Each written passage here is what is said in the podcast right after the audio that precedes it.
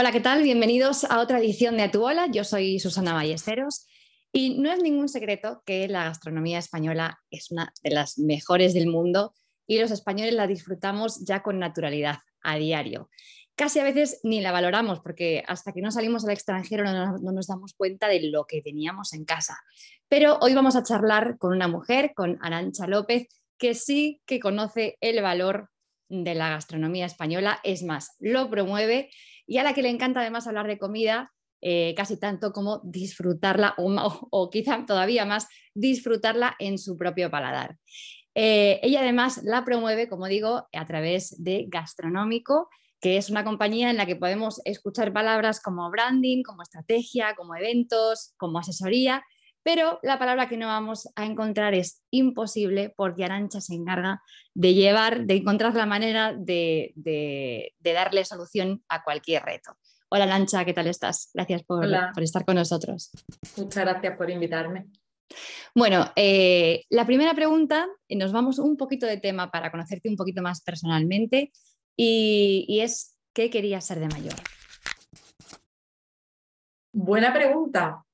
Pero vamos, o sea, así me retrotraigo eh, y me viene a la cabeza una de las primeras fotos que tengo yo siendo, mm, yo creo que tendría 12 meses o así. Tengo una foto que me, me la regaló mi madre para que la tuviera yo.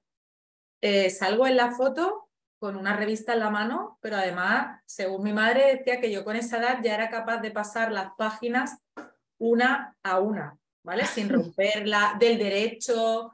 Entonces, ¿por qué te digo esto? Porque yo de formación es que soy periodista, ¿vale? Soy licenciada en periodismo, entonces se ve que eso, por lo que sea, pues me viene, me viene de siempre. Y luego también, el, uno de los primeros regalos que yo le pedí a los Reyes Magos fue una oficina de juguete. Y hoy en día tengo una empresa, entonces creo que de mayor quería ser empresaria dedicada a la comunicación, aunque no sabía todavía, claro. Claro, claro, o aunaste ahí las dos pasiones que ya desde pequeñita se... El tema de la, o sea, y, te lo digo esto a modo de anécdota, ¿no? El tema de ser periodista lo tenía en la cabeza desde los 14 años más o menos. Estaba en el instituto cuando ya escribía colaboraciones en alguna revista local de la zona donde yo vivo. Y me acuerdo que yo vivo en un municipio que se llama Rincón de la Victoria, que está en la costa del Sol Oriental malagueña. Y entonces aquí el señor que llevaba el gabinete de prensa era el coordinador de una revista que editaba el ayuntamiento. Entonces eh, yo lo que le proponía a él, Emilio que se llamaba, ya murió el hombre, era, Emilio, ¿me dejas escribir para la revista eh, y ya cuando yo vaya a la universidad y estudie periodismo, puedo venirme a hacer prácticas contigo? Y él me decía, sí, sí, claro, tal. Entonces yo escribía artículos, me los corregía mi profesora de lengua y literatura y entonces se los daba a él y salían publicados en la revista. Eso te estoy hablando con 14 años. Y luego ya cuando empecé la universidad, desde el primer año pude hacer prácticas con él. Además en esa época ya estaba, enfermo el hombre, entonces se apoyaba en mí para que fuese a hacerle una foto a un evento o le escribiese alguna nota de prensa o le ayudase en alguna cosa, ¿no? Entonces ya tengo que mi vocación es muy temprana, muy temprana. Claro, y además eh, trabajando en medios pequeños es cuando más te das cuenta de cómo funcionan las cosas porque tienes que hacer más tienes que cubrir más puestos o trabajar, esforzarte extra porque, por ejemplo, eh, para que te inviten a determinados eventos es más difícil porque vienes de un medio pequeño, con lo cual te, hace como eh, curtirte un poquito más todavía. Cosa que luego te sirve para trabajar en comunicación. Sí, imagínate, ya te digo que es que era una revista enana a nivel muy, muy, muy, muy, muy local. O sea, es que más pequeño que eso no había nada, ¿sabes? Que, entonces, sí, para mí, desde el principio siempre he tenido buena escuela en el sentido que me he sabido creo que rodear de personas que sabían mucho más que yo y de las que siempre he aprendido todo lo que he podido, porque siempre me considero, y además eso lo sigo siendo y lo sigo diciendo, me considero una consumidora compulsiva de información. Entonces, a mí me encanta aprender, aprendo algo todos los días básicamente porque leo muchísimo y soy muy autodidacta también para cosas que me gustan. A mí, como me caiga un tema en las manos, si me guste, ya me compro cinco libros y quiero saber de eso a tope. ¿Vale? Entonces, o por lo menos un poquito, pero sí. Y luego ya después, bueno, pues a lo mejor se me pasa la gana, se me pasa tal, pero me empapo bien y la verdad que así aprendo muchas cosas. Yo no sé, muchas veces digo, no sé si me caben más cosas en el cerebro, sigo aprendiendo.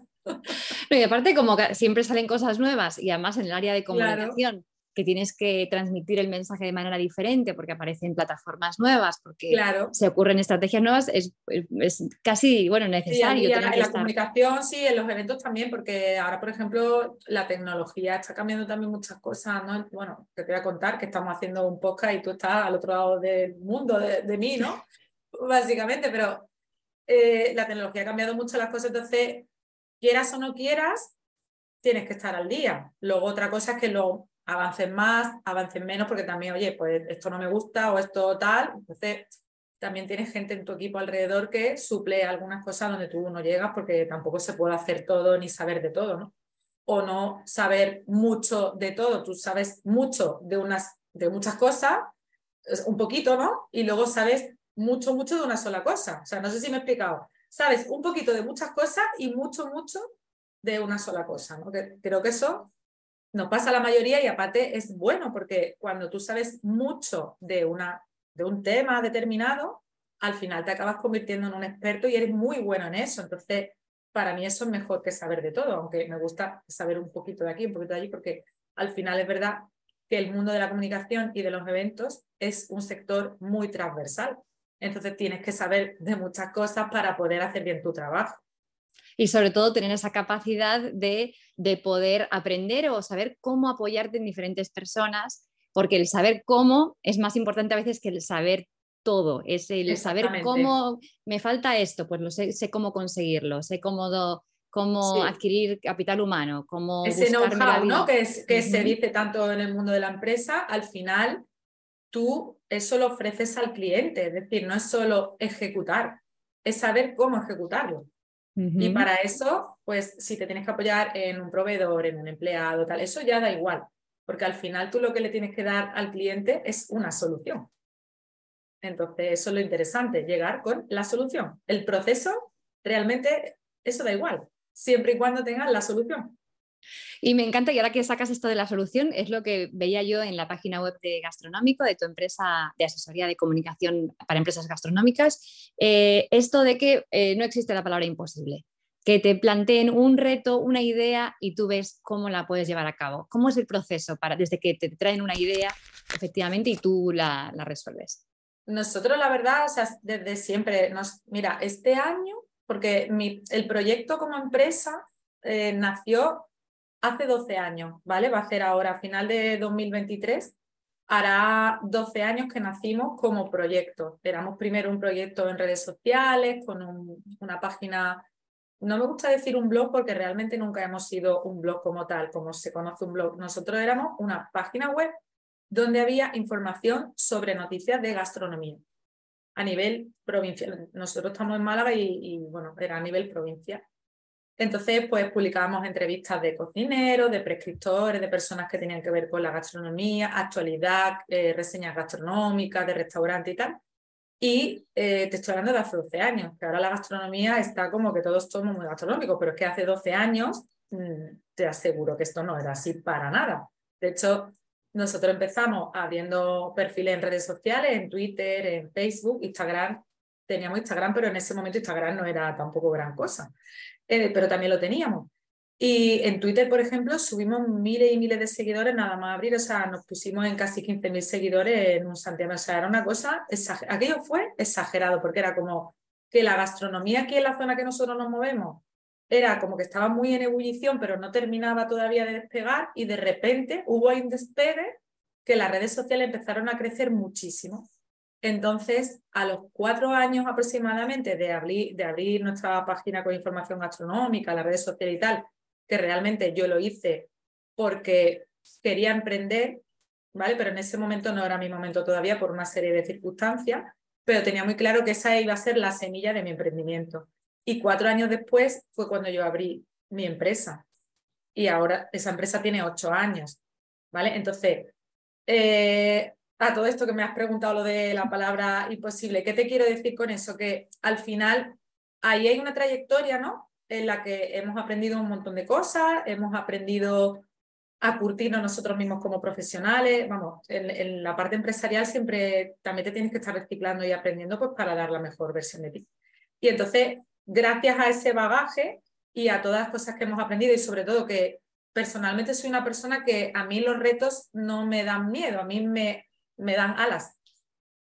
Te motivan. teniendo, pero eso es una cosa de mi personalidad. Teniendo esa parte personal, eh, bueno, ahora estoy ahí mirando un proyecto y tal, que sí, más que miedo tengo mis reservas, ¿no? Porque evidentemente cuando tú emprendes un proyecto, está bien que metas cabeza, porque si eres todo corazón, pues, y no te salen los números, o sea, tú puedes tener mucho corazón y muchas ganas, pero si la cuenta de resultados no te sale, estás mal encaminado. Entonces, claro, a la hora de afrontar nuevos proyectos, evidentemente abres una hoja de Excel y dices, vamos a ver, vamos a aterrizarlo.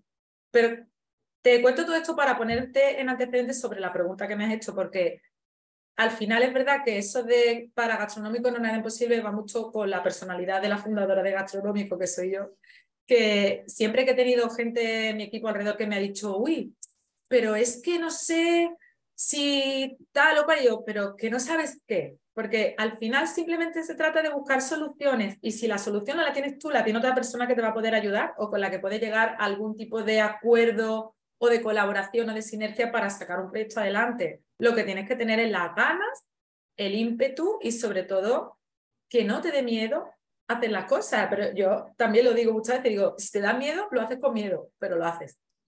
De que sí. bueno, ahí viene un poco esa filosofía nuestra del imposible no existe, viene un poco de todo esto que te acabo de contar.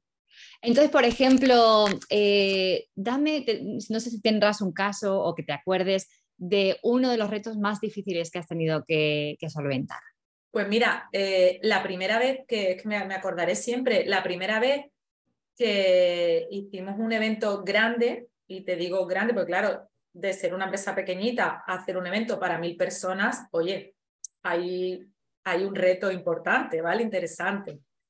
Pues fíjate, em, las ganas que teníamos de hacer eventos, bueno, y la ganas que tenía yo en concreto, ¿no? De empezar con el sector de los eventos, que un cliente que, le llevábamos así un poquita cosa, me comentó un día, dice, voy a hacer un evento con un par de empresas más. Dice, estamos ahí viendo la forma y tal, y entonces yo, sin cortarme un pelo, le dije, oye, contrátame que te hago yo el evento. Y claro, él se quedó así, digo, digo, sí, mira, es muy sencillo. Sois tres empresas, pymes, digo, no tenéis ningún departamento de marketing y sois tres personas, tres empresarios muy ocupados. Digo, hacer un evento requiere de mucha entrega, mucha planificación y mucha metodología. Entonces, os vais a volver locos y es que creo que podría salir mejor si contratáis a una empresa, en este caso la mía, para que organice todo y lo pueda llevar a cabo. Y entonces el hombre se quedó ahí como pensando, ¿no? Y a los dos días me llama y me dijo, oye, vente a una reunión que te vamos a contratar. Y esa fue, digamos, mi gran entrada por la puerta de los grandes eventos, porque yo hasta ese momento había hecho, había organizado eventos, pero había organizado a lo mejor pues un evento para 30, para 20, para 40, pero claro, fue de 30, 20, 40 a 1000. A 1000. Entonces, pero a mí más que darme miedo, era como, jolín, qué pedazo de reto, si es que esto me motiva un montón. Bueno, pues puedo decirte que el evento salió muy bien, también, también, que al cierre del evento tuvimos una reunión porque ellos querían darme la enhorabuena en persona, cosa que no suele pasar en el mundo empresarial o algo así, no sé, a mí no me, no me suele pasar a menudo. La gente te agradece y tal, pero tanto como convocarte a una reunión un día, una hora, con todos los que habían participado y tal, oye, fue muy agradable. Y luego al, año siguiente volvimos a hacerlo, el evento. O sea que todavía ya mejorado, porque claro, cuando haces un evento, que si quieres, ahora hablamos de ese tema, tú al cierre haces tu análisis y todas las cosas que tienes ahí, a lo mejor que puedes pulir, pues para el siguiente, evidentemente, eso está pulido, ¿no? Y siempre sale mejor. Luego ya vino la pandemia y eso se paró. Pero nosotros hemos seguido haciendo eventos de gran formato. De hecho, ahora estamos, por ejemplo, preparando una cata de vinos para mil personas también. Entonces, de hecho, vengo justo antes de hacer el, podcast contigo, venía de una reunión de, esto, porque claro, la logística, imagínate, para que mil personas beban vino a la vez es bastante grande. Claro, claro.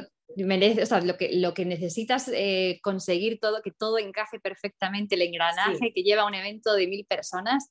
Eh, por ejemplo, me imagino que es, que es lo más complicado, bueno, organizar que todas las piezas encajen, básicamente, ¿no?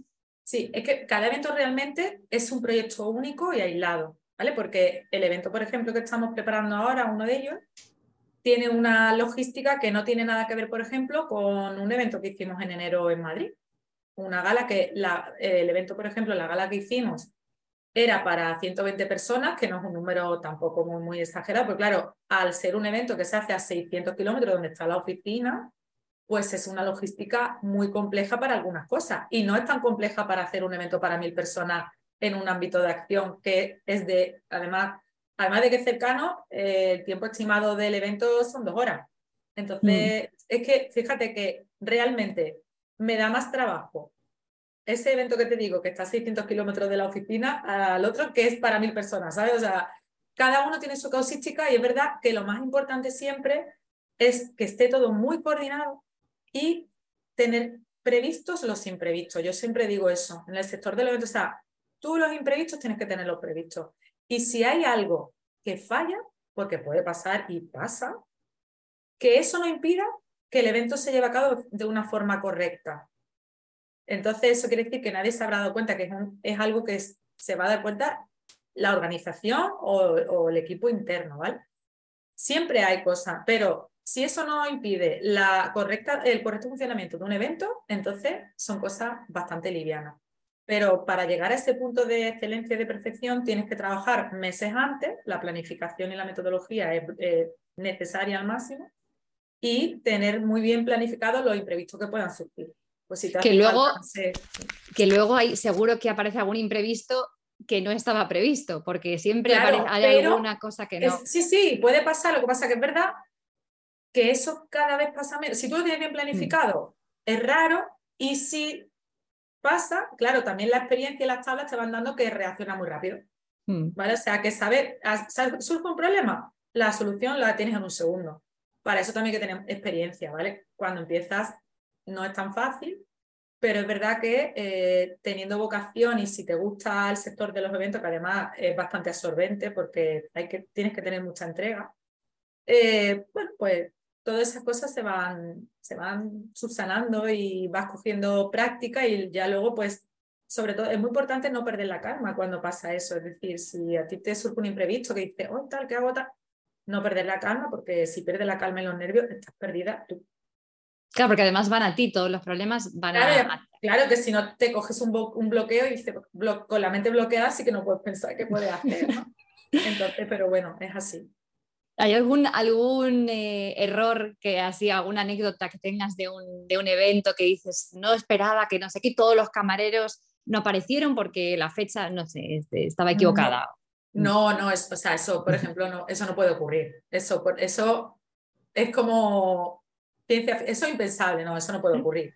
Pero sí que me ha pasado, por ejemplo, que aunque estás pendiente de la gente y le dices las cosas 20 veces, claro, luego cada uno somos como somos, ¿no? Si tú eres muy despistado, aunque yo te diga 20 veces, oye, trate esto, se te puede olvidar. Me pasó una vez, por ejemplo, en un show cooking dentro de un evento, que teníamos una cocina con una inducción y se lo habíamos dicho a todo el mundo, oye, que la vitro de inducción tal, y hubo un cocinero que se trajo una olla que no era apta para la inducción. Entonces, todo el mundo esperando el show cooking y las tapas de después. Y no pudo hacerse. Ay, claro. con la chica, pero claro, es como, bueno, ¿y qué hacemos? O sea, si te digo que te traigas todo y qué tal y no te lo has traído, pues bueno, a partir de aquel momento, evidentemente, si lo repetíamos antes 15 veces, pues ahora 35, ¿sabes? No nos ha vuelto a pasar, desde luego, pero hay cosas que sí que pueden, que pueden surgir y ya está. Pero lo, mira, para que no haya olvido y cosas, siempre hay que tener una escaleta muy bien definida, con una necesidad técnica muy bien definida, porque tú imagínate, no sé, por ejemplo, en una gala de entrega de premios, imagínate que no te llevan los premios. ¿Qué puede pasar? Porque al final, como hay. Ah, que no, te, que no, que no llevan los premios al evento.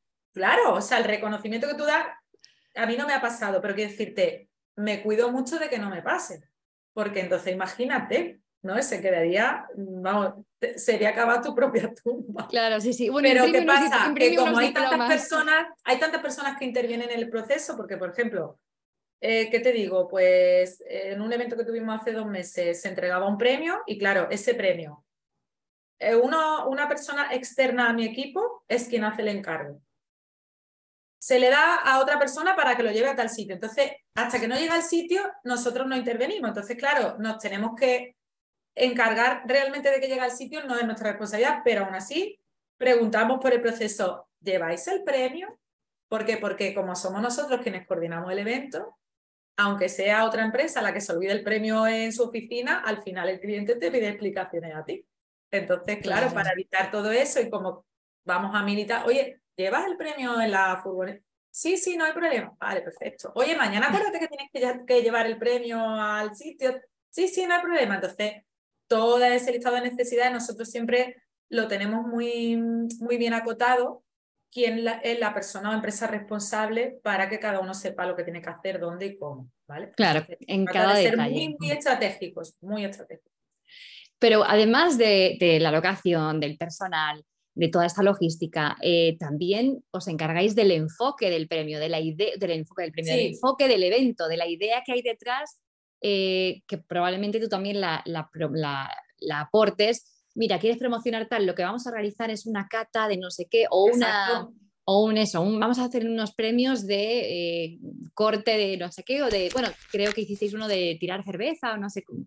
Pero eh, claro, la idea esa también que es una parte mucho parte más creativa. Claro, creativa. Claro. Sí, sí, nosotros, a ver, nuestra empresa estamos en esta conversación nos hemos centrado ahora en hablar de la organización de eventos, pero nosotros vamos un paso más allá. Es decir, nosotros también hacemos la parte creativa, como tú bien has dicho ahora mismo. Llega un cliente con una necesidad, oye, yo quiero, eh, no sé, soy un destino turístico, pero la gastronomía no la tengo muy trabajada. ¿Qué puedo hacer? Y entonces nosotros pues hacemos nuestro testeo, nuestra auditoría. Oye, mira, pues en este sitio puedes hacer esta estrategia. Entonces nosotros le desarrollamos la estrategia creativa y luego la ejecutamos, que sería la parte de hacer el evento. ¿vale? El evento puede ser una cata de vinos para mil personas, como estamos hablando ahora, o puede ser una gala de entrega de premios a los hosteleros de la localidad, o puede ser una ruta de la tapa. No sé, es que eso ya hay que estudiar cada caso. Pero por eso nosotros siempre decimos que desarrollamos proyectos gastronómicos, porque realmente es un proyecto estratégico desde que tú concibes la idea hasta que la ejecutas y la cierras. Y eso puede ser un trabajo que te puede llevar a lo mejor seis meses o siete meses. Eso es siempre a medio largo plazo.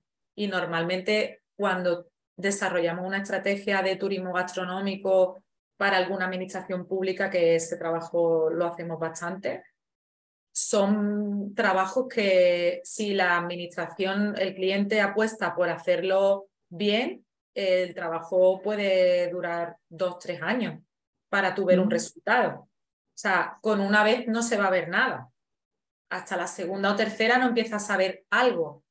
Y ya luego cuando llevas cinco y seis años, como en el caso de algunos clientes nuestros, ahí sí lo ves en toda su dimensión, que ya hay un trabajo de fondo súper enraizado. Pero por eso se llama trabajo estratégico, porque al final una estrategia a medio largo plazo. Claro, es, convertir un poco más esa región en un, en un destino gastronómico. Claro, sí, sí, es eh, un destino turístico, pues convertirlo en un destino que tenga también turismo gastronómico, o sea, que la gente interesada en la gastronomía te tenga en mente porque tienes algo gastronómicamente que ofrecer. Y, se piensa también eh, internacionalmente o más, más que nada para este tipo de regiones se piensa en, en promocionarla dentro de España. Nosotros estamos operando dentro de España, ¿vale? Principalmente en el sur de España porque estamos en Málaga, dentro de Andalucía, pero Sí que es verdad que este año, 2023, lo hemos empezado con un enfoque hacia otros países. tampoco te voy a explicar mucho ahora mismo, no voy a contar mucho porque estamos como muy, muy empezando y no tengo nada que contarte todavía. Lo mismo el año que viene, si me haces otra entrevista, te digo que, oye, que nos tomamos un café juntas, ¿eh? En vez de hacerlo por todo. Hay que, hay que. Pero sí, nuestra vocación es expandirnos y seguir haciendo cosas allá donde nos llamen. Entonces, claro, porque tenemos, la... doble, tenemos también, Susana, doble vertiente. O sea, nosotros hay clientes que llaman a la puerta, oye, necesito esto, pero luego también somos promotores de eventos.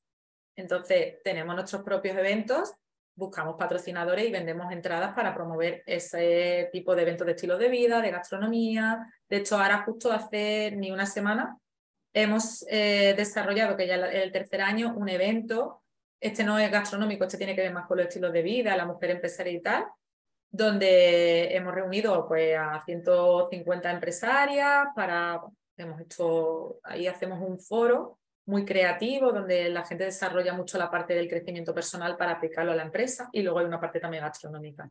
Entonces, es un evento, por ejemplo, promovido por nosotros. Ah, qué interesante ese de promover el, como, el crecimiento personal y además la gastronomía unidos en un mismo evento. Sí, eh, hay una parte que son conferencias donde se potencia el crecimiento empresarial, el crecimiento personal, porque no olvidemos que si tú como persona no vas bien, el resto de tu vida no puede ir bien, ¿vale? Entonces, esta es la primera parte y luego en una segunda parte fomentamos el networking entre las personas que vienen, gastronomía, arte, literatura y música. Y se genera un ambiente muy bonito. Entonces, pero ese evento es lo que te explico. tenemos dos fórmulas de trabajar. Una es un briefing con un cliente y otra es nuestros propios eventos que promovemos nosotros. Claro, y ese está enfocado directamente a mujeres, ¿no? Sí, eso está enfocado directamente a mujeres empresarias y directivas. Se llama Infinitas el evento. Infinitas. Arancha, ¿y cómo fue? Porque nos contaste que, eh, que habías estudiado periodismo, o sea, que la, la rama de comunicación la llevabas. Eh, ¿La parte gastronómica de dónde viene? Pues mira, la parte gastronómica em, es que viene de varios sitios. Por un lado, en mi casa he tenido siempre la suerte de que mi padre pues ha tenido huerta, de que hemos apreciado en casa mucho el producto local, de cercanía, ¿no? Un buen pan, el vino del terreno, no sé, las cositas buenas de la huerta, eso por un lado. Y luego, por otro lado, cuando terminé aquí la carrera en Málaga de estudiar periodismo, eh, me cogí una beca y me mandaron a Santiago de Compostela, a Galicia, al norte de España. Entonces, esa zona es muy gastronómica, o sea, allí la gastronomía estaba en un lugar que todavía no estaba en el sur de España, ¿vale? O sea, por lo menos en la zona donde yo me movía, no. Y claro, con el hecho de que era de fuera, pues todos mis amigos de allí, mis compañeros de universidad, oye, te vamos a llevar a no sé dónde. Oye, ¿vas a probar? No sé cuánto. Oye, es la fiesta del percebe. Oye, el vino se Entonces, oye, que empecé yo a moverme un poco ¿no? en el tema gastronómico y súper bien. Y tuve la suerte de que em, estuve haciendo prácticas, ¿vale? Y tuve la suerte de que mi redactor jefe me mandase a cubrir una cata de aceite. Llegó un señor de Córdoba promocionando sus aceites, llegó una convocatoria de prensa y entonces el redactor jefe distribuía las convocatorias y yo estaba trabajando en ese momento como becaria en una agencia de noticias y dijo, ah, dice, viene un señor de Córdoba a presentar unos aceites dice, esto que vaya a la malagueña, que como son de su tierra, así que se entenderá bien con ellos. Total, que me mandan a la convocatoria y la cata de aceites era en un restaurante con estrella Michelin. Yo en ese momento tenía 22 años, no sabía lo que era una estrella Michelin, no sabía que era una cata de aceite, para mí aquello era todo nuevo, pero me fascinó. Yo creo que ahí fue como un clic brutal. Y entonces, eh, después de la cata, nos dieron un almuerzo y a mí, yo soy una persona que hace, cuando era más joven no me gustaba todo de comer, ahora sí como prácticamente de todo. Pero en ese momento no. Y cuando yo vi que de un almuerzo de seis platos me los comí todos sin dejar nada, hasta un hígado de pato, yo dije, wow, digo, oye, pues a lo mejor en vez de que no me gusta el hígado de pato era que no me lo habían dado rico o bien hecho, ¿no? Entonces eso me hizo pensar. Y cuando volví a Málaga, Tuve también la suerte de que un amigo que trabajaba en un periódico me invitó a una cata de vinos. Yo nunca había ido a una cata de vinos.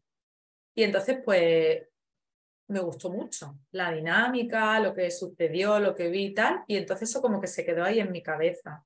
Y con el paso del tiempo, pues decidí que quería unir el periodismo y la comunicación con la gastronomía. Y, fue y además que te manden a un evento y te lleven a un restaurante de estrella Michelin claro, extra, por la no, claro, dices, no me han mandado a cubrir una, una no sé, los resultados financieros del trimestre de no sé qué. Claro.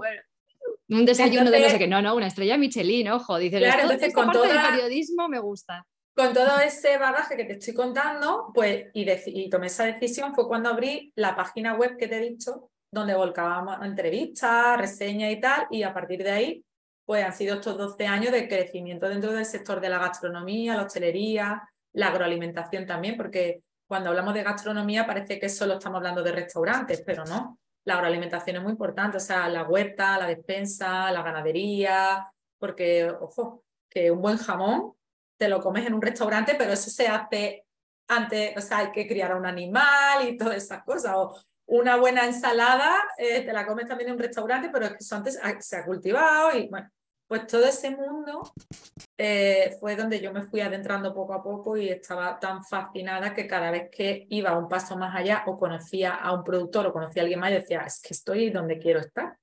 Y ahora ya te digo, llevo ya ocho años con mi empresa, casi ocho años, ahora en noviembre, y la verdad que estoy muy contenta y muy feliz de lo que hago y a lo que me puedo dedicar. Aunque a veces es muy estresante, pero... ¿Qué rama de las que, de las que cubres eh, te, fascina más? Porque has, hablado de la agroalimentación y también que cuando eras pequeña en tu casa eh, comíais de la huerta. Y, y, que te gusta más trabajar así como directamente con, no sé, una granja de, cerdos para el jamón o con una huerta de no sé qué, o más con restaurantes o con instituciones políticas o eh, a nivel, a nivel más organización empresarial pública es que es lo, Es, lo, que te he dicho antes, o sea, soy una persona que como me gusta conocer y estar al día de tantas cosas, es que no sabría qué dedo elegir de una mano, ¿sabes? Porque, mira, cuando yo tengo la oportunidad, por ejemplo, de ir al campo a una huerta con un productor o a una bodega porque acaban de sacar un vino nuevo pero todavía está en la barrica, me fascina porque la gente te cuenta unas historias increíbles. Es que hay personas increíbles en este mundo. Yo he visto llorar a un bodeguero conmigo hablándome de su vino y es que eso se te pone, el, el vello se te eriza, de verdad. Pero luego, por ejemplo... Y además que el vino ya con esa historia te sabe mejor. Claro, es que ahí hay mucha alma. Es que las personas que tienen esa vocación tienen mucha alma y mucha pasión. Entonces, conocer ese tipo de personas aporta mucho a, a nivel personal y también a nivel profesional. Y luego, si nos vamos, por ejemplo, a la parte de las instituciones, es que crear desde la nada es un reto tan apasionante y tan interesante que a mí me encanta. Entonces, porque puedes aportar, puedes, no sé, es que crear es un, es un acto increíble, ¿no? Entonces también me encanta. Y, y luego ya te digo, si me voy a hacer otra cosa, pues también me gusta, que no sabría decirte, pero cada, cada, digamos que cada parte tiene su estrella, ¿no? Y su gracia. Entonces, es, es como meterlo todo en un cofrecito y poder disfrutar de ese trabajo que es muy bonito, la verdad. Sí, ahora que estabas hablando de lo del bodeguero, em, eso, eso forma parte de esa estrategia offline también, por ejemplo, el darle cuál es el enfoque con el que vamos a, eh, con el que vamos a, a, comunicar esto. Va a ser eh, la, qué historia le va, va, a rodear a este restaurante o a este producto o a este qué historia le va a rodear y esa es la estrategia offline que primero se crea para después hacer una estrategia online y cómo la vamos a comunicar, cómo funciona un poquito el proceso. Pues es que volvemos otra vez al principio un poco de la conversación. Depende del cliente, ¿vale? Y depende de la necesidad. Entonces, nosotros siempre tratamos a cada cliente, que puede ser un restaurante, una bodega, lo que sea, como algo único. Le escuchamos mucho, intentamos ser uno más del equipo durante un tiempo. Mira, por ejemplo, te pongo un ejemplo, ¿vale? Eh, el año pasado eh, vino una bodega de La Rioja a Málaga, bastante muy interesante, con unos vinos muy interesantes, a celebrar su 30 aniversario. Y entonces, claro, ellos, como son de La Rioja, pues Málaga no conocían así, no conocían aquí a nadie en esta zona, no demasiado. Entonces, nosotros estuvimos trabajando con ellos para poder hacerle la estrategia offline de la que estás hablando, ¿vale? Pues convocarle a la prensa, a los prescriptores, la parte profesional de sumillería, elegirle el local, coordinarle todo y tal. Y fue un proyecto muy bonito porque fueron dos días de trabajo súper intensos y tuvimos la oportunidad de conocer, sin llegar a la parte digital, porque eso lo llevaban ellos, por ejemplo, pero tuvimos la oportunidad de conocer a una familia súper entregada al mundo del vino, que además hicieron una cata vertical, ¿no? De los mismos vinos, pero de distintas añadas, que estuvimos probando vinos con 30 años. Entonces, mm. es un privilegio probar un vino con 30 años, porque eso realmente son vinos que tú no puedes comprar. O vas a ese sitio a hacer eso o no puedes, ¿no? Entonces, ¿qué hicimos, por ejemplo, con ellos? Pues desde el minuto uno, sentarnos mucho a hablar con ellos y saber sobre todo su necesidad. Esto se trata de escuchar, de escuchar mucho y de quedarte con la necesidad de las personas que requieren de ti.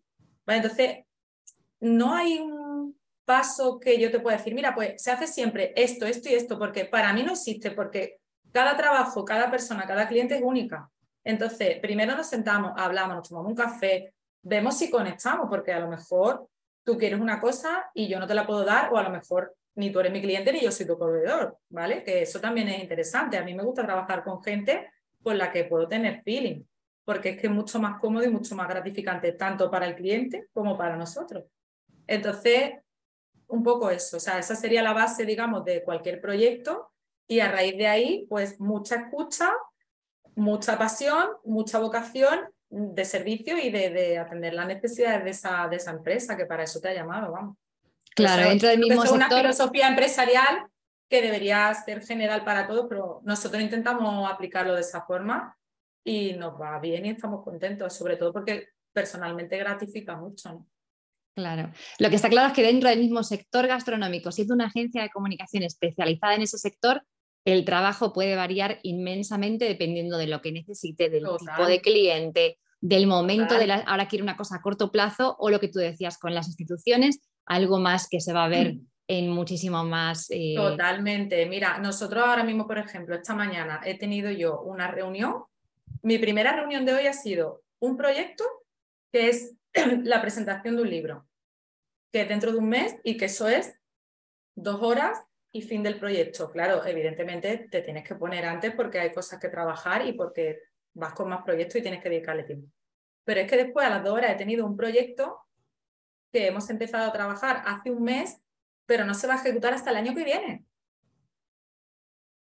¿Vale? Entonces, eh, es que no tiene nada que ver una cosa con la otra y sin embargo los dos son súper interesantes, ¿sabes? Que, y, y, las personas que están detrás también. Entonces, mm, ya te digo, o sea, la metodología siempre es la misma de la escucha, ta, ta, ta, pero luego cada proyecto es un mundo mm, que no tiene nada que ver con el otro. Y muchos de ellos son con retos nuevos, todos tienen retos nuevos siempre, siempre, siempre, siempre. Sí, sí, no se repite prácticamente. ¿Y cuáles son las, las grandes satisfacciones que has tenido tú? Pues para mí mi mayor satisfacción es poder vivir de un trabajo que me gusta mucho, que me encanta, que me apasiona y que del que estoy enamorada hasta las trancas, sinceramente. La verdad que sí.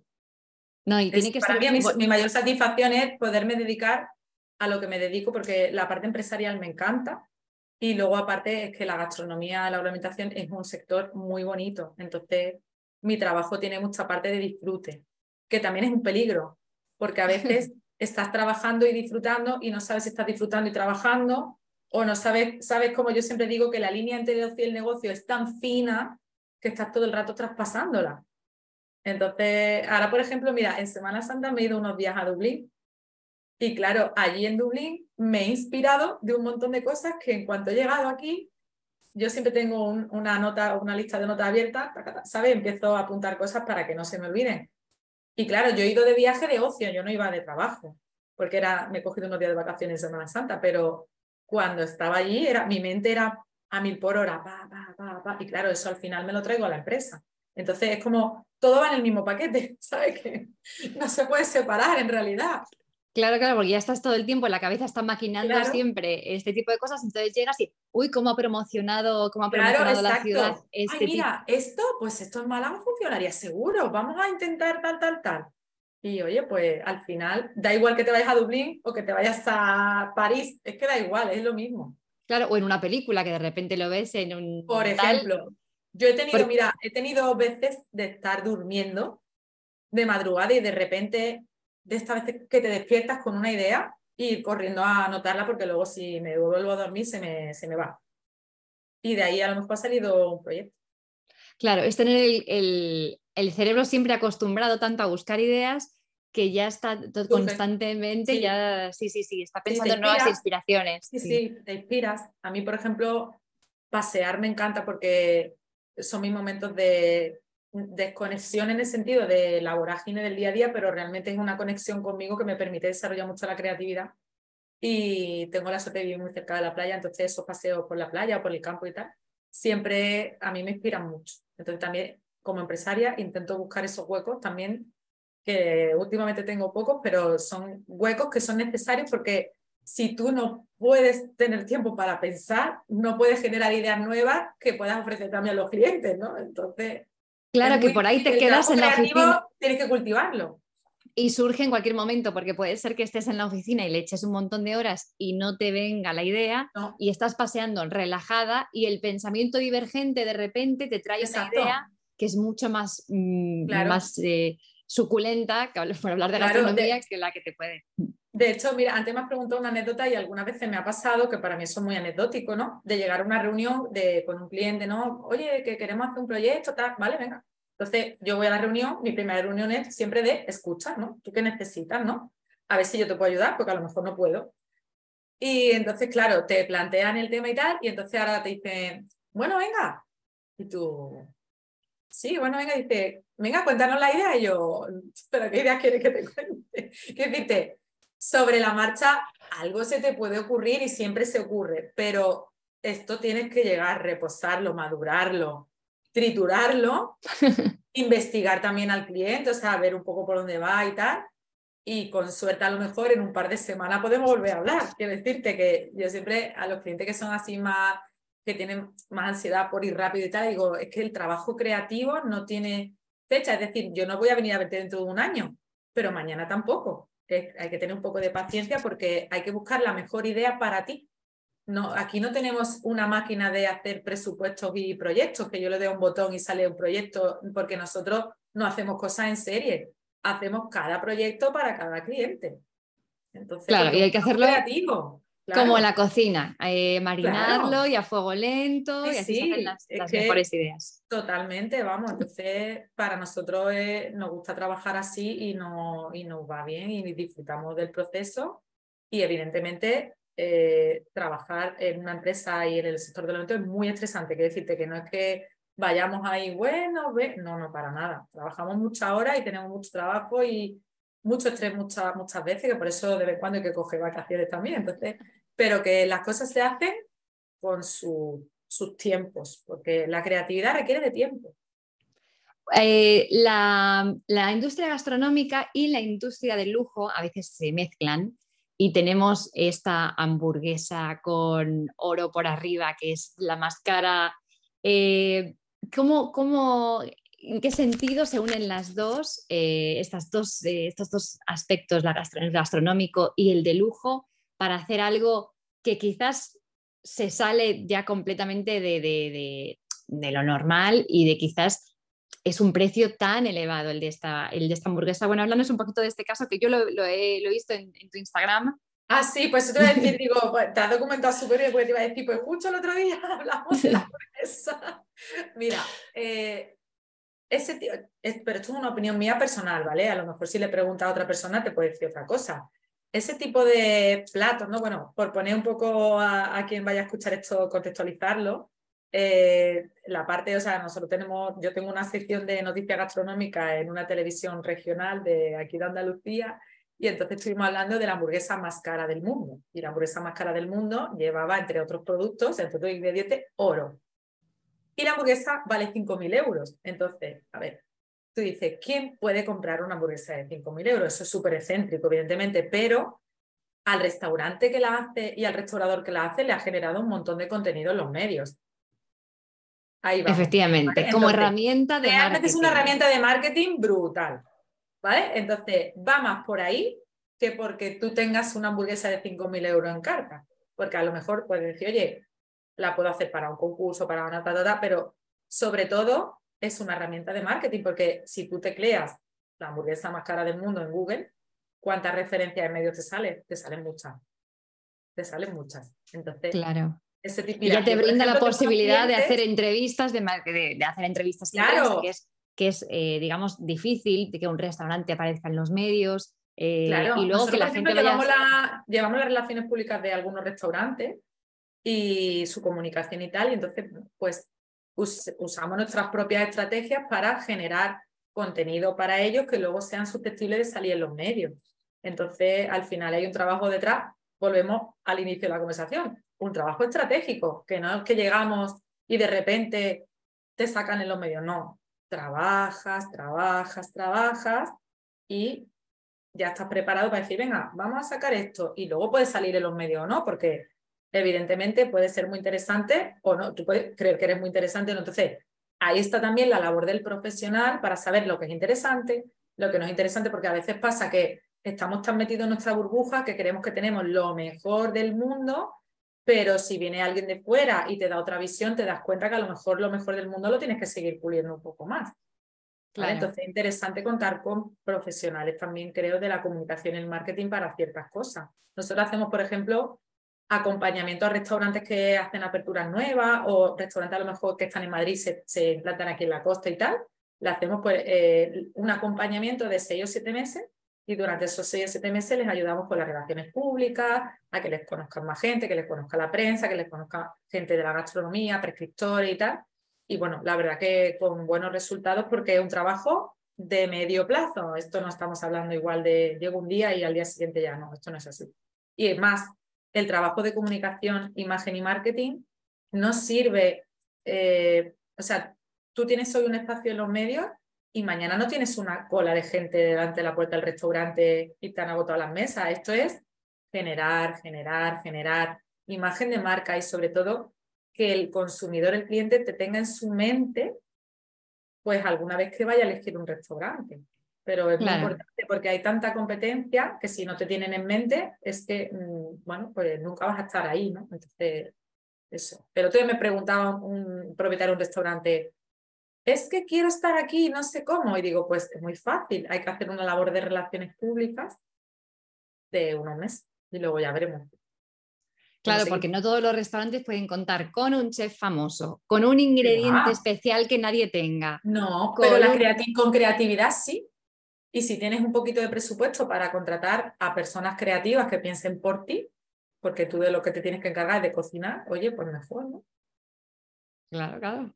Y, luego hay una estrategia diferente si el restaurante viene de nuevo, sabes, nuevo, acaba, acaba de fundar, y luego la, la estrategia de mantenimiento, de, ir siguiendo, eh, porque el elemento de repetición, como decías tú, al, al cliente, que le, va, que le sigas recordando que estás ahí, que le sigas recordando que tiene este, que tiene este estilo, que tiene...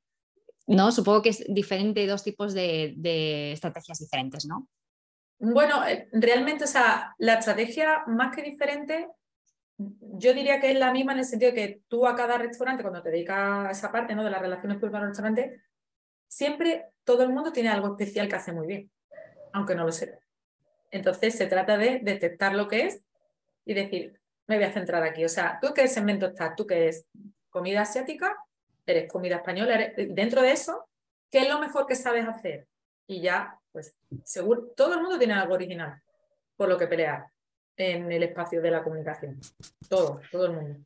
Bueno, y ahora que, que dices esto de, elegir qué es lo que hace mejor, eh, tenemos el elemento de la diversidad que a la hora de marketingizar eh, es complicado. Por ejemplo, eh, la cocina española es extremadamente diversa, es muy rica, es muy variada según qué regiones. bueno, en toda España es muy variada, cada región tiene mucha variedad de platos. Sin embargo, en el extranjero se conoce la paella, y se conocen tres cosas más. El jamón, la paella, paella y tapas, y tapas, como si tapas. fuese todo, o sea, como si tapas fuese la gastronomía española solo eso. Claro, y el, tema es que España es tanto que cómo puedes vender, es imposible, como que hay que enfocarse en unos platos porque si no, eh, esto, Italia tiene la pizza y la pasta, eh, eh, Inglaterra, fish and chips y como que cada región se conoce al fin y al cabo uno. Entonces es muy difícil para llevarlo, para marketingizar cuando, la, cuando es tan rica y tan variada, como que tienes que elegir, ¿no? Tú, tú hablas, me imagino, sobre todo de cara al exterior. De cara al exterior, sí. Internacional. Pues mira, ahí te puedo contar, realmente, aunque se está haciendo, se está haciendo un trabajo siempre muy potente de, de todo lo que es la gastronomía española, luego es verdad que luego, mm, pues cada región y tal, tú vas a potenciar y a pelear y a trabajar por, por lo tuyo, ¿no? Yo te puedo, por ejemplo, hablar de aquí de Málaga y de Andalucía, pues a través de Extenda, que es la, la oficina, o sea, es una empresa pública que se dedica pues al comercio exterior y a la internacionalización de empresas y tal, se hacen labores con cocineros para potenciar y promocionar la gastronomía andaluza fuera. ¿vale? Y ahí pues lo mismo te entra un ajo blanco que un salmorejo cordobés que otra cosa, ¿no? Entonces, bueno, y a nivel España pues igual. Entonces, ¿es difícil de contextualizar? Sí.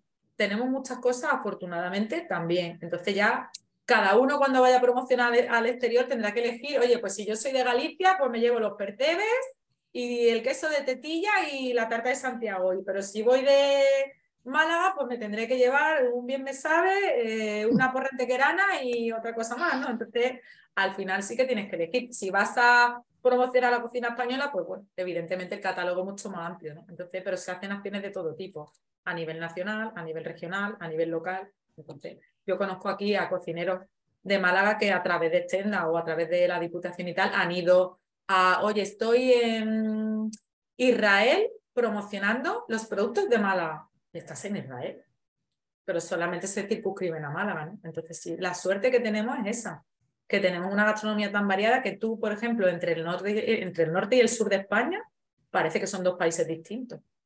Tanto en paisaje, como en clima, como en gastronomía, pero es que esa es la gran suerte que tenemos en España, que se come muy rico y que se come muy bien. Bueno, ya lo dice el eslogan de Alimentos de España, el país más rico del mundo. Es así. Así es. Y estaba pensando que eh, una, de las, eh, una, de las, estrategias eh, que me parece últimamente bastante útil es el tema de las, de las redes sociales. No solo como, bueno, ahora vamos a, lo más clásico de las redes sociales, pero estaba escuchando una TikToker, un vídeo de una TikToker que se hizo viral, que había, es una, era americana, una chica joven, que había venido a España y había pedido en un restaurante una tortilla de Sacromonte con criadillas y con sesos. Y ya no sabía lo que tenía, entonces hace un vídeo de, no, me han traído esto, no tengo que vergüenza, no sé qué, pero al final le gusta y se la come y no sé qué. Entonces... Eh, Comer es, un, hecho muy cultural. Claro, eso, y, y por ejemplo que aparezca en un vídeo viral alguien comiendo, disfrutando de la comida española que se lleve afuera o que dentro mismo de España una influencer aparezca comiendo no sé qué en un vídeo que se hace viral por X o por, por B, Em, es una de las, de las, eh, de las ventajas que tiene ahora la, que tienen las redes sociales y que pueden impulsar muchísimo eh, el determinado restaurante, determinado plato, comarca. Mm. Eh, y luego está, está lo más clásico, que es la fotografía gastronómica, que te entra por los ojos esos platos tan ricos, con esas fotos ya tan, profesionales de que vas a un restaurante, es una foto. Eh, y bueno, cuéntanos un poquito cómo en la parte de redes sociales, cómo están ayudando a, difundir todo el sector gastronómico. Las redes sociales ha sido la gran plataforma para impulsar la gastronomía, vamos, lo tengo clarísimo y te, he puesto antes, o sea, te he hablado de mi caso.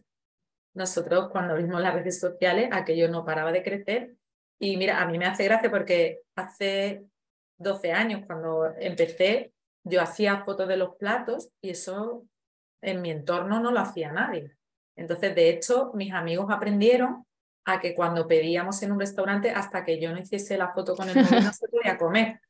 ¿Vale? Y también te digo, tú ves una foto mía de hace 12 años y ves las de ahora y digo, ay, madre mía, esta foto hacía yo, qué fea, qué mal. Al final te vas... Bueno, es que la cámara también ha cambiado. Claro, te vas formando, vas teniendo... Mira, fíjate, yo por ejemplo, cuando voy a comprarme un móvil, siempre llego a la tienda y digo, ¿cuál es el mejor móvil con la mejor cámara? Ese, digo, ese es el que quiero. Y no pregunto nada más, yo siempre lo primero que pregunto es la cámara del móvil para hacer buenas fotos para las redes sociales, de, para mis perfiles. Y luego ya si hacemos trabajo profesional para restaurante y tal, evidentemente vamos con nuestros equipos de foto, nuestro fotógrafo profesional y tal, ¿no? Pero bueno, hago mis pinitos en Instagram, ¿sabes? Pero a lo que voy, que realmente en el momento en el que se puso de moda, porque es que son, de repente, no lo hacía nadie y de repente lo hacía todo el mundo, ¿no? Coger, hacer una foto de un plato y subir las redes sociales. Es más, pues si el plato no es Instagram friendly, o sea, si no viene ya preparado bonito, Sí. es una oportunidad de, claro, promocionarlo. exacto, eso que tú estás diciendo, por ejemplo, cuando hacemos reportajes de restaurantes, que nosotros creamos contenido para distintos medios de comunicación, el contenido que creamos es reseñas de restaurantes y reportajes de restaurantes, ¿vale? Entonces siempre hay fotos de comida.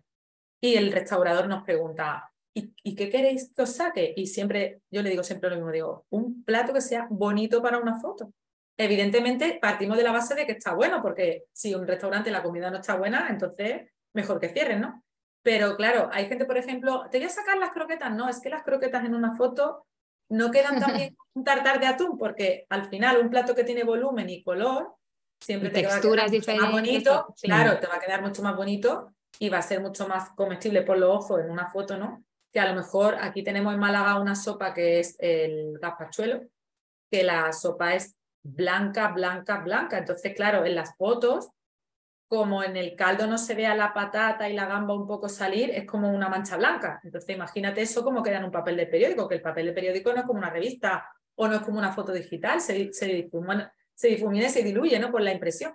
Entonces, ese tipo de cosas y bueno, que me voy un poco por las ramas, pero es por explicarte más cosas. El tema que, que, me has dicho, ¿no? Lo de las redes sociales, que me has preguntado, al final las redes sociales han sido fundamentales. Ahora, también te digo, han sido también la gran arma arrojadiza de la gente que no tiene ni idea de muchas cosas, pues ser influencer gastronómico, crítico gastronómico, porque eso hay de todo, ¿no? O sea, bueno, pues ha sido muy bueno para unas cosas y luego no tan bueno para otras, pero creo que para la mayoría de las cosas sí que ha sido muy bueno.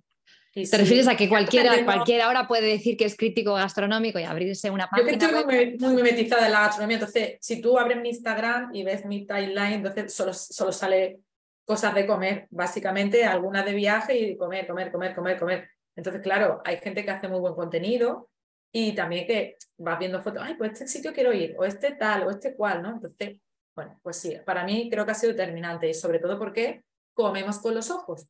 Entonces, vídeos y fotos de comida, ¿a quién no le gusta eso? ¿Y os ha pasado eh, esto que también se critica a veces? Que te, escribe una influencer, por ejemplo, y, diga, y que dice, bueno, yo quiero hacer una reserva para el fin de semana, bueno, que te va a escribir al del restaurante, eh, quiero hacer una reserva para el fin de semana, voy con dos amigas y voy a sacar una foto de los platos en mi, en mi página. Así que bueno, me invitas. Que ha salido eh, a veces en Twitter que dicen que, bueno, que el, restaurante a veces como que se ofende de que le pidan, le pidan, aunque bueno. Gente que le echa mucho morro. Yo, a ver, yo no tengo un restaurante, ¿vale? Sí que conozco a clientes o amigos que les ha pasado de decir, oye, pues no te voy a pagar porque no sé qué. Yo he escuchado historias rocambolescas yo he escuchado historias que digo, pero qué vergüenza, ¿no? ¿Sabes? Que, y a mí sí me ha pasado en un par de ocasiones, llevando las redes sociales de algún restaurante que nos han escrito, hola, ¿qué tal? Soy tal, eh, tenemos un blog, eh, si queréis podemos ir a vuestro restaurante a hacer una reseña y vamos y nos invitáis a comer a cenar. Entonces, bueno, yo en, los dos solamente me ha pasado dos veces y en las dos veces, las dos veces he dicho que no porque eran perfiles que tenían muy pocos seguidores, ya que vas a invitar a comer por lo menos que sean perfiles que si son interesantes para ti, pues oye, estupendo. Que te sirva. Sí, sí, sí. Si al final, a ver, no hay que demonizarlo tampoco, es decir, si la gente es profesional y hace un buen trabajo, esto es como quien escribe de películas. Tú escribes de películas, si tú escribes de películas, vas al cine, ves la película y no la pagas, o sea, eres, al final un periodista de cine, ¿no? Pues esto es igual en la comida, a la prensa nosotros le invitamos evidentemente a comer, para, para que conozcan, ¿no? Ni siquiera esperando que escriban bien o que escriban algo, simplemente para darte a conocer, para dar a conocer una propuesta gastronómica. Luego ya después hay gente que viene y a lo mejor ni escribe un artículo en ese momento y a lo mejor a los dos meses sacan un ranking de las mejores patatas con pollo de mala y oye, dice, ah, mira, eh, ya estamos en el ranking, ¿sabes? Entonces todo cuenta, todo suma, pero sí que es verdad que hay que trabajar sobre todo con gente seria porque hay, este, este, tema de lo que estamos hablando de las comidas gratis se da, se da sobre todo en el tema online digital.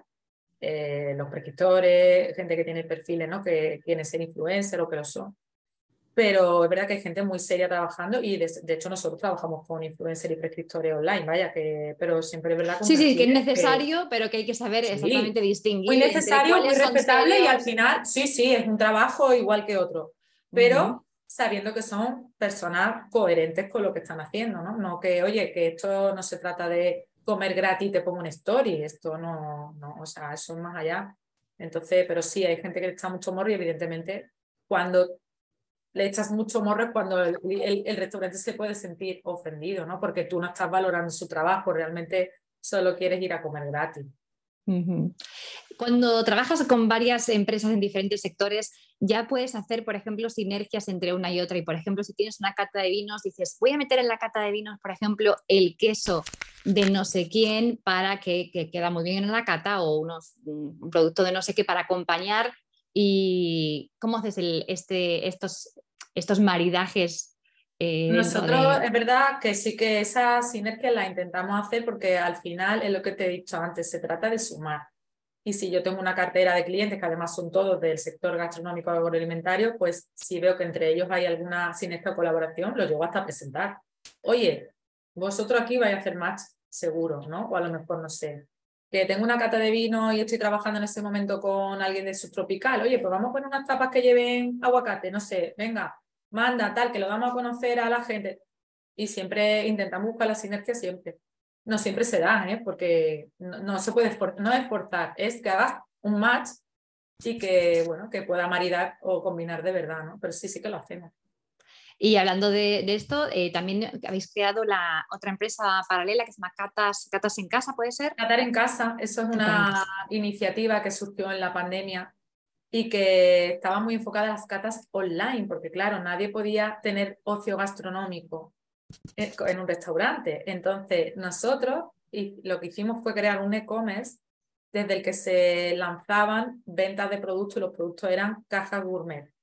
Y tú puedes decir, vale, pero es que eso lo hacía mucha gente. Pues sí, pero no. ¿Por qué? Porque nosotros nos diferenciamos de otras empresas que empezaron a hacer cata online porque en nuestras cajas eran multiproductos, es decir, no eran tres botellas de vino de la misma bodega o tres cuñas de queso de la misma que sería nosotros. En una caja llevábamos dos botellas de vino de bodegas diferentes, eh, algo dulce de una empresa distinta, eh, conservas que maridaban muy bien con los vinos que venían en ese, que cada una era de una marca distinta.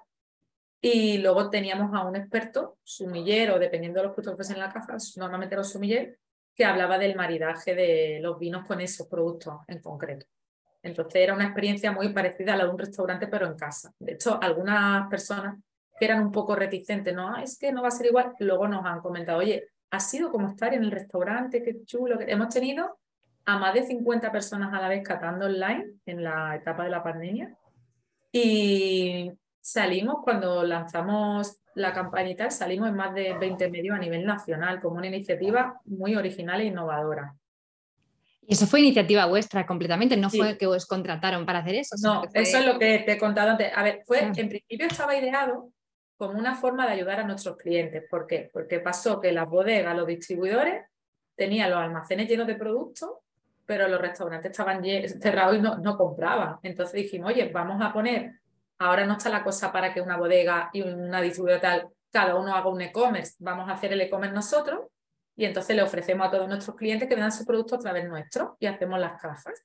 Y entonces esa iniciativa gustó, funcionó y por eso era diferente, porque realmente ellos estaban sacando stock de su almacén a través nuestro, de nuestro e-commerce. Y todo muy cuidado, con una imagen unificada, la caja te llegaba a casa con una tarjeta, con un mantel de cata, con un glosario del vino, la verdad que muy chulo. Ahora que afortunadamente ya no hay pandemia, pues lo tenemos enfocado más a viajes gastronómicos estamos desarrollando una pata para hacer eso que todavía no la tenemos totalmente desarrollada, pero estamos trabajando desde el año pasado en eso. Entonces, para a futuro tenemos los viajes gastronómicos y también, eh, también meteros un poquito en la internacionalización de la, de la gastronomía, dependiendo para qué. Sí, más que, a ver, internacionalización en el sentido de que estamos viendo las posibilidades de organizar un evento fuera de España. Entonces, estamos trabajando en ello para promocionar nuestra gastronomía o sea, te lo, he matizado porque no es que vayamos a internacionalizar la empresa, que Claro. Que no lo sé, ¿eh? que todo puede ser. Yo, siempre estamos abiertos a todo, pero ahora mismo el proyecto es ese, se llama organizar uno de nuestros eventos fuera de España. De, todo la, de toda la experiencia que has adquirido a lo largo de, tantos años, eh, ¿qué, ¿qué lecciones son las más valiosas que has aprendido? La más valiosa de todas para mí es que si tienes ganas de hacer algo, que lo hagas. Que lo peor que puede pasar, que, que puede ser que te equivoques, pues lo vuelves a intentar. No sé, creo que yo personalmente soy una persona, pero ya te he dicho antes por mi forma de ser también, no me, no me suelo quedar con ganas de hacer cosas, porque es una necesidad vital, ¿no? El poder hacer, porque al final, yo además eh, tuve una enfermedad grave hace cuatro años mientras la empresa crecía. Entonces, claro, cuando te ves en esa tesitura, ¿no? De lidiar con eso, más la empresa y tal, realmente al final eso te da una resiliencia y te conecta tanto con tu poder personal y tu fuerza que eres tan consciente de la muerte que al final es como, bueno, si de todas formas el final es morir, ¿no? Pues entonces, mientras tanto, vamos a divertirnos lo que podamos. Y evidentemente todos tenemos problemas, yo también los tengo, o sea, y hay días que son chungos, como los de todos, y hay días que te cuesta, y hay días que aunque te guste mucho el trabajo, es uff, pero bueno, eso lo tenemos todo, pero es saber gestionarlo. Cuando tú sabes gestionar todo eso, la vida se ve desde otro punto de vista. Entonces eso te da muchas herramientas y te da muchas alas pues para afrontar lo que venga ya está. claro, yo, me imagino que eh, sin entrar eh, en, el tipo de, enfermedad, eh, pero que cuando te encuentras en ese momento, al principio uno es frustrante porque uno quiere seguir al ritmo que estaba, pero cuando la vida te dice no puedes seguir al mismo ritmo. Lo has clavado. No, no puedes, por más que quiera, por más porque ahí no manda tu cabeza, manda tu cuerpo. Entonces tu cabeza va por un sitio y tu cuerpo va por otro. Entonces, a mí, por ejemplo, que soy una persona muy activa, eso me costó lidiarlo, lo tuve que gestionar, evidentemente, ¿no? Porque al final era yo, le decía, me acuerdo que le decía a mi hermana, si es que a mí esto no me viene bien en la agenda, ¿sabes? Que, no puede ser. Pero bueno, al final he tenido que lidiar con ello, creo que lo he llevado bastante bien, pero eso me ha permitido también ser una mejor versión de mí. Yo siempre también le digo a, mis conocidos más cercanos, le digo, oye, no permitáis ser una mejor versión de vosotros cuando paséis una enfermedad. Tenéis que ser una, una mejor versión, sí, ya, siempre trabajarlo día a día. ¿no? Yo en mi caso, bueno, lo, me ha pasado eso y lo he vivido así, aunque siempre he sido una persona que se ha ocupado mucho de cultivarse espiritualmente, mentalmente y tal, porque a mí me parece que cuando uno tiene herramientas personales de gestión es mucho más fácil afrontar lo que llegue. Entonces, cuando a mí me pasó esto, tenía muchas herramientas para poder gestionarlo. Aún así, es tan grande lo que te encuentras que algunos días cuesta, verás, que no somos robots, somos personas, ¿no? Pero sí que es verdad que te da otro punto, otra visión. Entonces, un poco por ahí, eh, por eso nació Infinitas, el evento este que te he dicho antes de mujeres y empresariales, porque a mí esas herramientas me ayudaron a que mi empresa no saltara por los aires y pude más o menos contenerlo todo, ¿no? Pero es verdad que si no tienes algunas herramientas personales y de gestión emocional, es mucho más complicado. Entonces, al final, lo que, lo que más he aprendido, claro, esta vivencia es muy especial y personal mía, ¿no? Pero es que no te quedes con las ganas. Yo no me suelo quedar con las ganas de hacer cosas y busco la manera. Y también te digo otra cosa muy interesante que eso lo aprendí hace ya muchos años.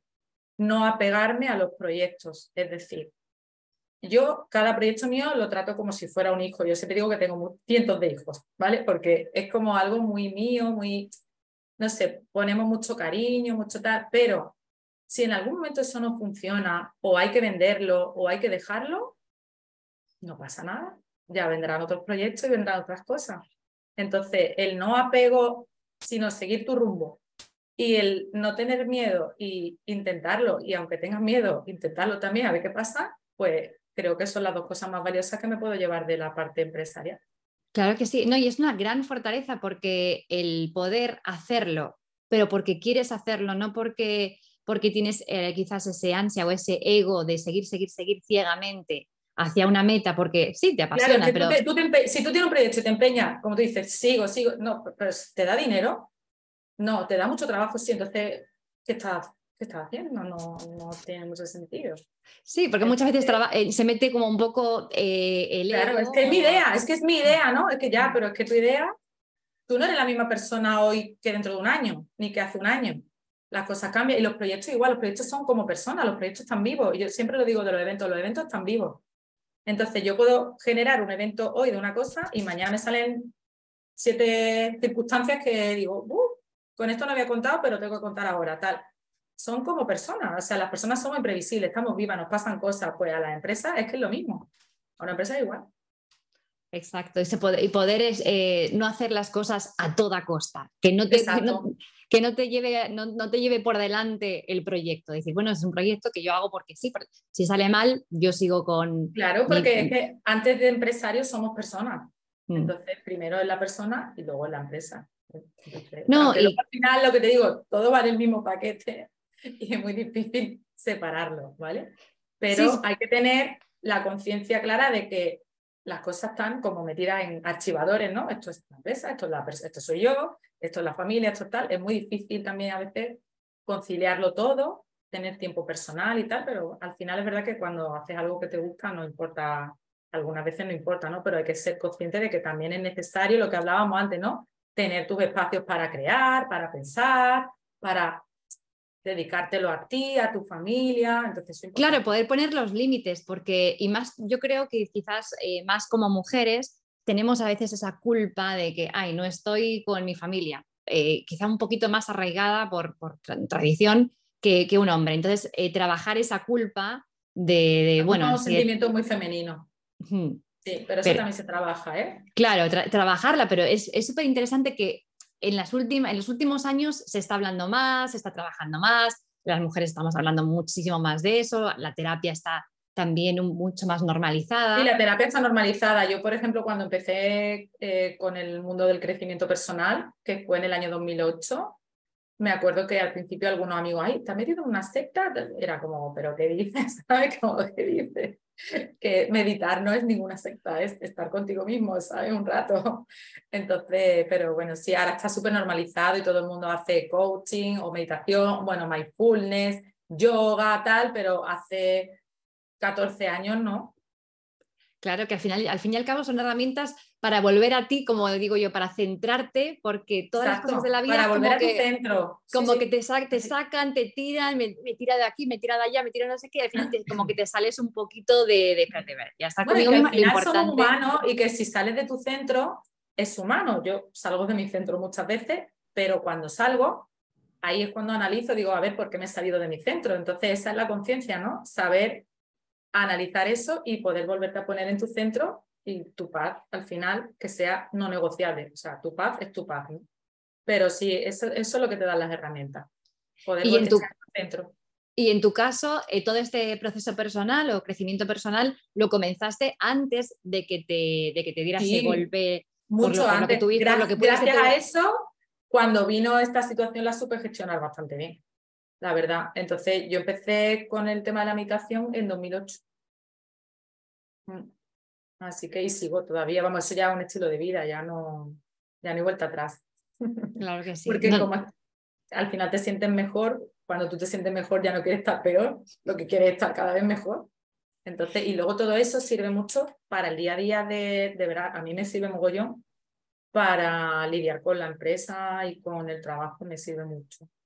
Porque al fin y al cabo es una, en la empresa eh, tienes un montón de relaciones con un montón de gente y los vínculos siempre hay tensiones de, bueno, siempre hay tensiones, no, pero siempre hay unas dinámicas que pueden ser más o menos eh, manejables y cuando uno está centrado y está bien consigo mismo, las puede llevar mejor y al fin y al cabo llevar Sobre el todo trabajo... que no te sales de tu centro, que es lo que estábamos hablando hace unos segundos. O sea, no te sales tan rápido de tu centro, porque yo me sigo saliendo, a ver, ¿qué quieres que te diga?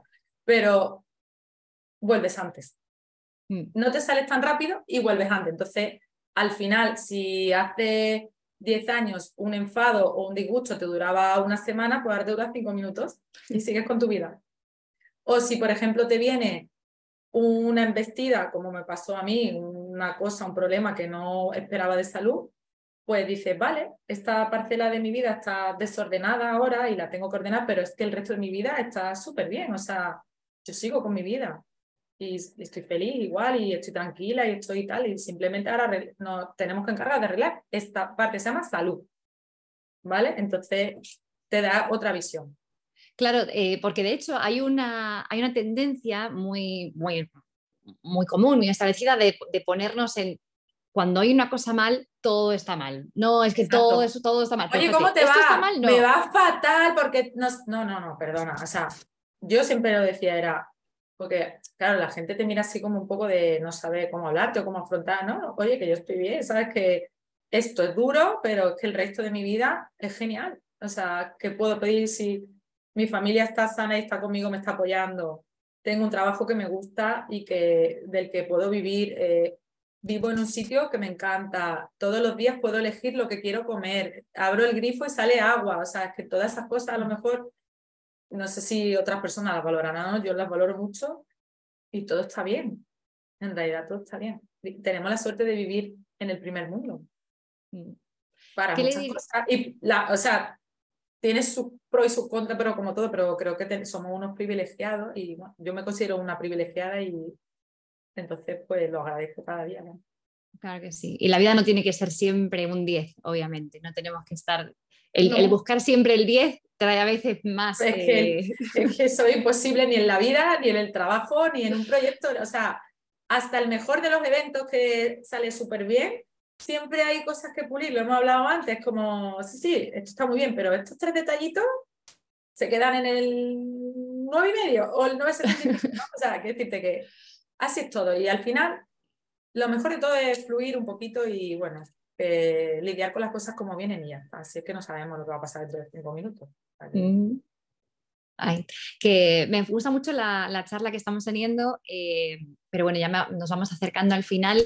¿Qué le dirías a la Arancha López de 14 años? Que disfrute más y piense menos, fíjate.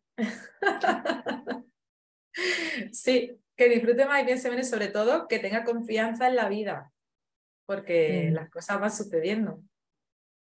Bueno, pues con eso nos vamos a quedar. Muchísimas gracias, Arancha López, de Gastronómico, eh, por estar eh, hoy en, en, Atubola. Ha sido un verdadero placer. Y, bueno, para los que nos están escuchando, nos vemos eh, en la siguiente edición. Yo soy Susana Ballesteros, así que hasta pronto. Muchas gracias, Susana.